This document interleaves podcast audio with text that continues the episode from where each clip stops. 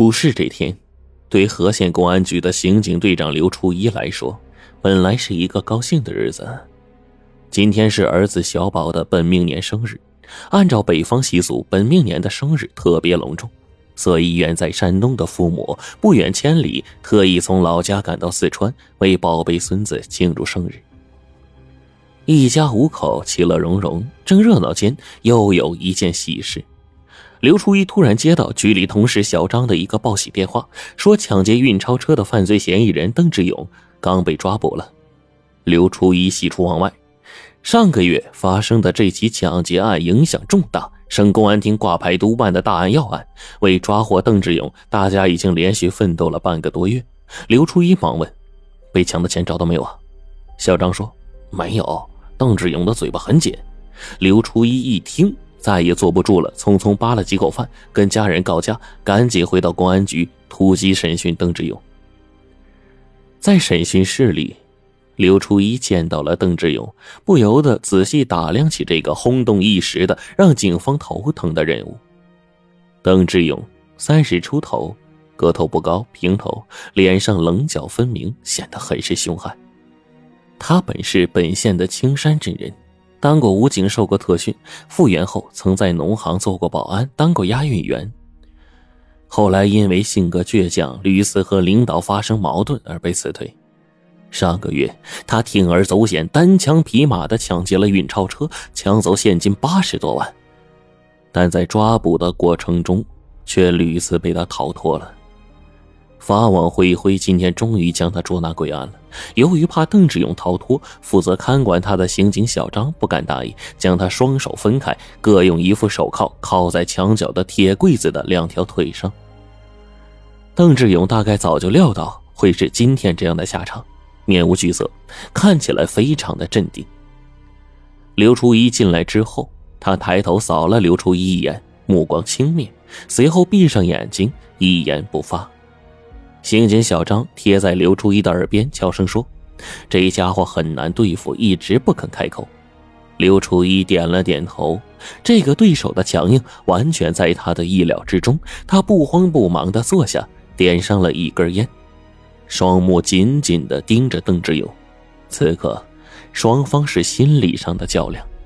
刘初一见过的犯人多了。不少犯人刚进来的时候都是装聋作哑，一副死不开口的模样。他们以为不认罪，警方就拿自己没办法，妄图蒙混过关。不过呢，邓志勇一案犯罪证据确凿，人证物证俱在，他即使真的聋了哑了，也难逃法网。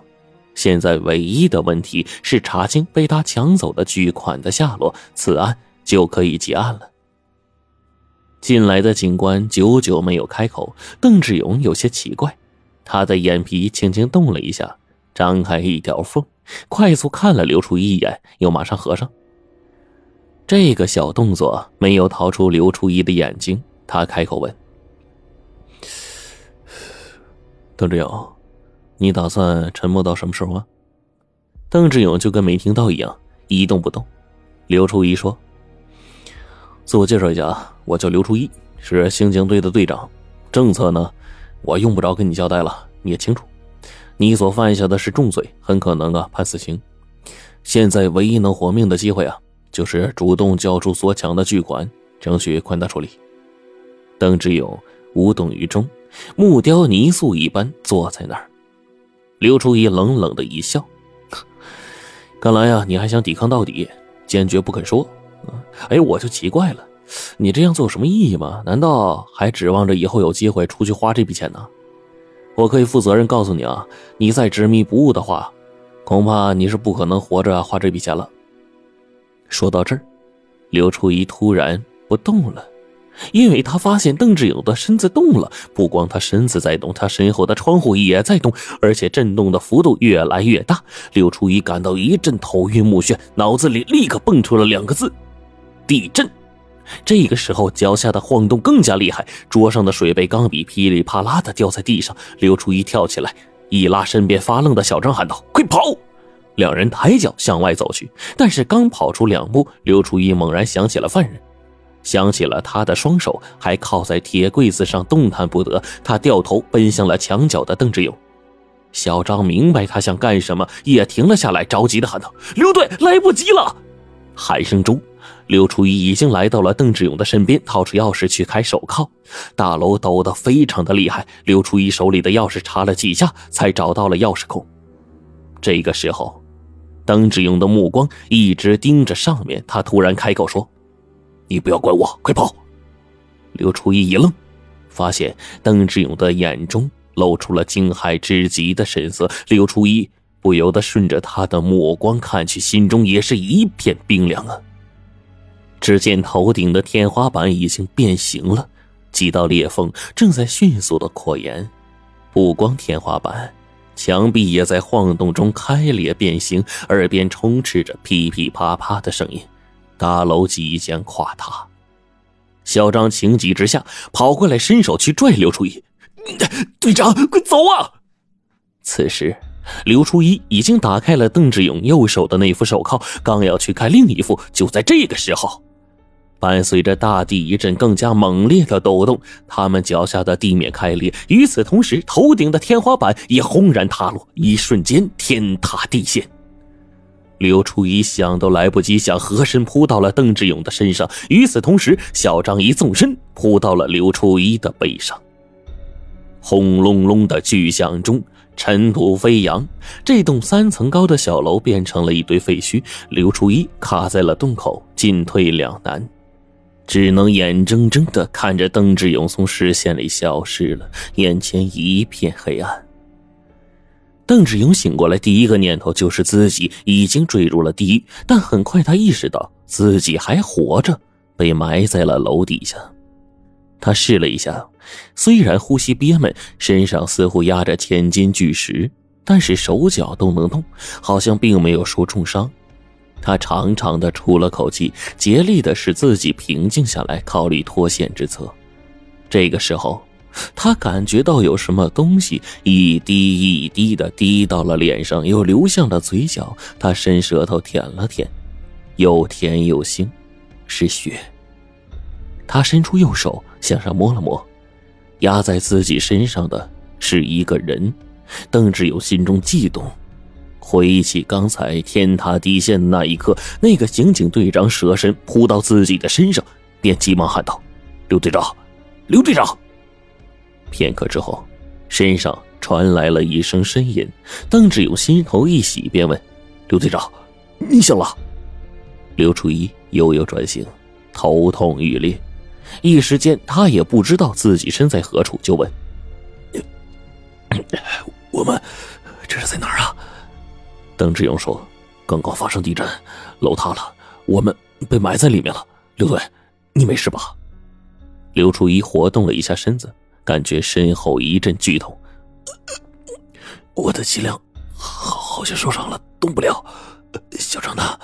小张，趴在他身上的小张。没有回应，刘初一伸手顺着身体去摸小张的脸，摸着摸着，他就发出了一声惊叫。在小张的头部位置，他没有摸到小张的脸，摸到的却是一块凉凉的水泥板。水泥板已经将小张的头都压扁了，小张的血流到了刘初一的身上，又滴到了最下面邓志勇的脸上。邓志勇明白。那个警察已经死了，心中有些难过。不过求生的欲望迅速将这些难过压制下去。现在必须设法脱困。他的左手依然靠在柜子上，于是用右手清理着身边的杂物，扩大周围的空间。熟悉了周围的环境之后，他不由得暗自侥幸：是身后的铁柜子救了自己一命啊！上面塌陷下来的水泥板刚好搭在了上面坚固的柜子上，形成一个狭小的三角空间。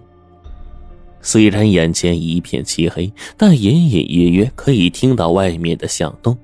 邓志勇判断自己并没有被埋在最深处，幸运的话，也许可以挖出一条生路。刘初一稍一动弹，周身就感觉到一阵剧痛啊！他听到身下的邓志勇呼吸渐渐加重，就说：“你最好不要乱动，保存体力，等到别人来救援。”邓志勇说：“我当兵的时候参加过地震救援，凭感觉，这次地震非常严重，损害一定很大。你仔细听，地震已经停了这么长时间了，外面除了风声毫无动静，这就说明遇难被困的人不在少数，只能等待别的地方派人来救援。他们不知道什么时候能赶到，而且即使赶到，等待救援的人很多也不一定会来先救我们。余震随时都会发生，我们必须抓紧时间自救。刘队长，我的左手还被铐着。钥匙还在你手里吧？刘初一犹豫了起来。邓志勇一旦脱险的话，很可能就会借机逃走，到时候想再抓他那就难了呀。现在不给他钥匙的话，两个人很可能就被困死在这里。他斟酌了一下，觉得这个时候还是生命比较重要，就把手里的钥匙交给了邓志勇。